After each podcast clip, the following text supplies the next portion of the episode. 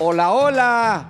Este 2020 no tendrá ganador de balón de oro. Ya se dio a conocer, no habrá mejor futbolista del mundo. Increíble.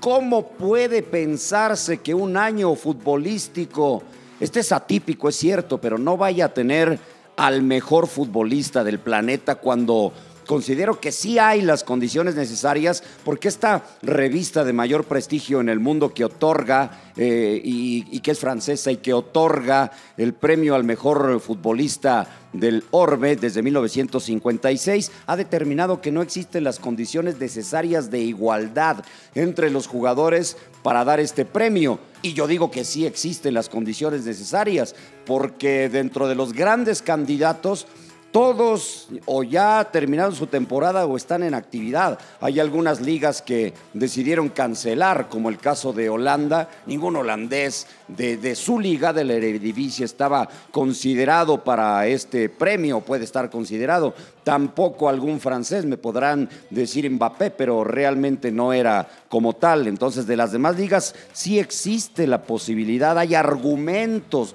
sólidos para pensar que se les podría haber dado este galardón. Y empiezo con los de siempre. Lionel Messi ya acabó la temporada. Séptimo Pichichi, séptimo título de goleo. Además, con sus 25 goles tuvo 21 asistencias, números récord para Messi en eh, la campaña con el Barcelona, a pesar de que el Barcelona no haya ganado la liga y todavía está vivo en la Champions. El caso de Messi, como siempre. El de Cristiano Ronaldo, entre los goleadores del torneo en Italia, todavía con la posibilidad de darle alcance por la bota de oro a Robert Lewandowski. El veterano de 35 años debe de ser nuevamente considerado en un trofeo que, insisto, no se va a dar. Además de Cristiano Ronaldo, pues está el polaco Robert Lewandowski en la liga alemana con el Bayern. Se quedó con eh, el título de goleo, 34 anotaciones y obvio al momento es el máximo eh, para ganar la bota de oro que se le da al mejor goleador del fútbol europeo. Pero también podría mencionar yo a Karim Benzema, que ha tenido una gran campaña, que además del arbitraje, fue artífice para el título del Real Madrid. Entonces sí se podría poner en esa, en esa esferita. Kevin De Bruyne, el jugador del Manchester City, el belga, con 18 pases para gol. También podríamos ponerlo mm, por ahí. ¿O qué me dicen? Ah, no, Sergio Ramos no, porque se le podíamos dar el título de, de tramposo del fútbol mundial. Pero con todos los demás, por supuesto que hay calidad, por supuesto que hay números, claro que hay argumentos para poder pensar que se podía dar este premio.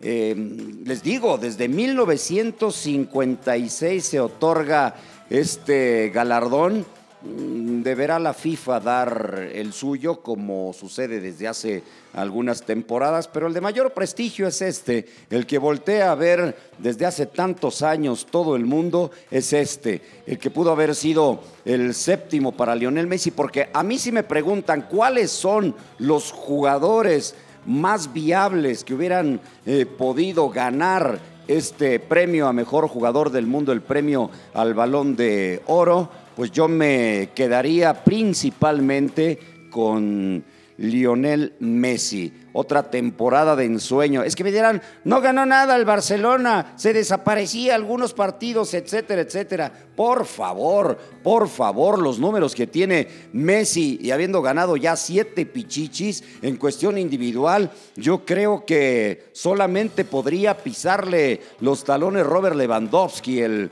jugador polaco del Bayern Múnich con sus 34 anotaciones en la liga alemana. Pero Lionel Messi para mí debió haber obtenido este año nuevamente el trofeo a mejor jugador del mundo. Para mí no existe ninguna duda que el trofeo debió entregarse este año y el máximo favorito, perdón, perdón, pero era Lionel Messi, ¿o no?